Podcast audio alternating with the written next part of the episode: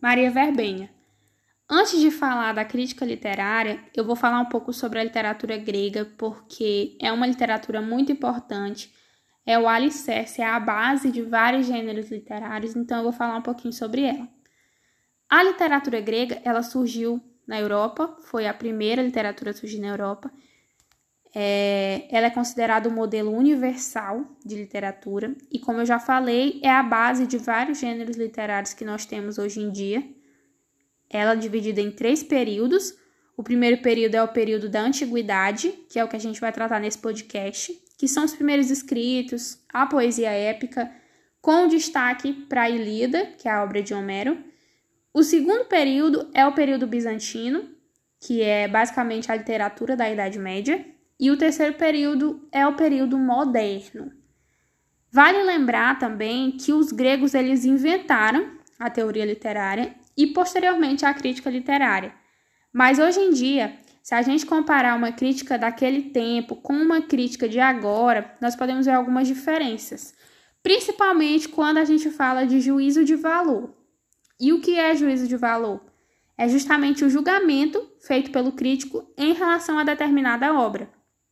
Só que é importante a gente frisar também que o juízo de valor, ele não se baseia só na percepção individual do crítico ele vai se basear também em outros fatores, como, por exemplo, o, fator cultural, fator sentimental, ideologias, o pensamento da época. Então, é super normal que, ao, ao ler uma crítica daquele tempo, nos cause um sentimento de estranheza, porque eram outros valores, uma outra cultura, uma outra época, e enfim.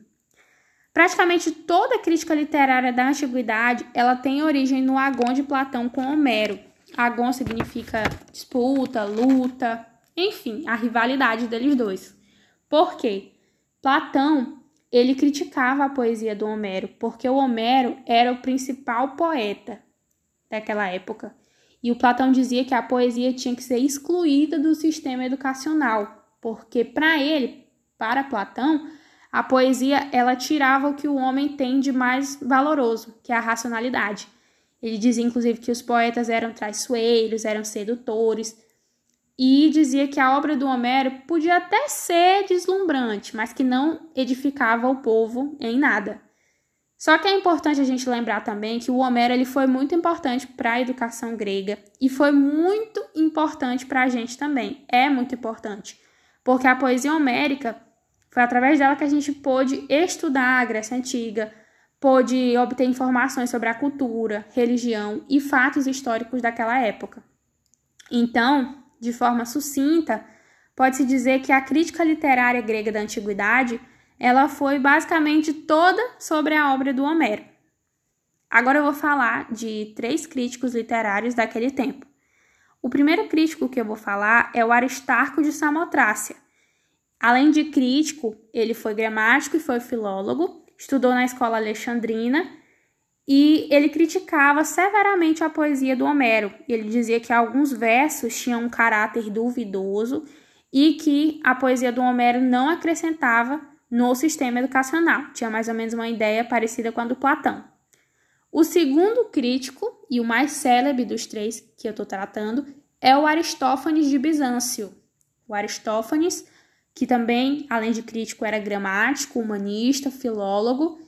E o Aristófanes, ele vai escrever assim brilhantemente sobre os trabalhos do Homero.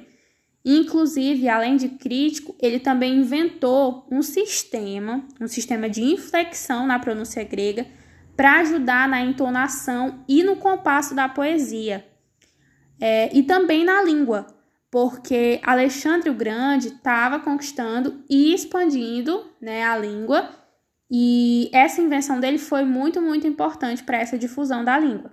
Ele inventou também as primeiras formas de pontuação, o Aristófanes, e ele também ajudou a organizar os versos dos poemas.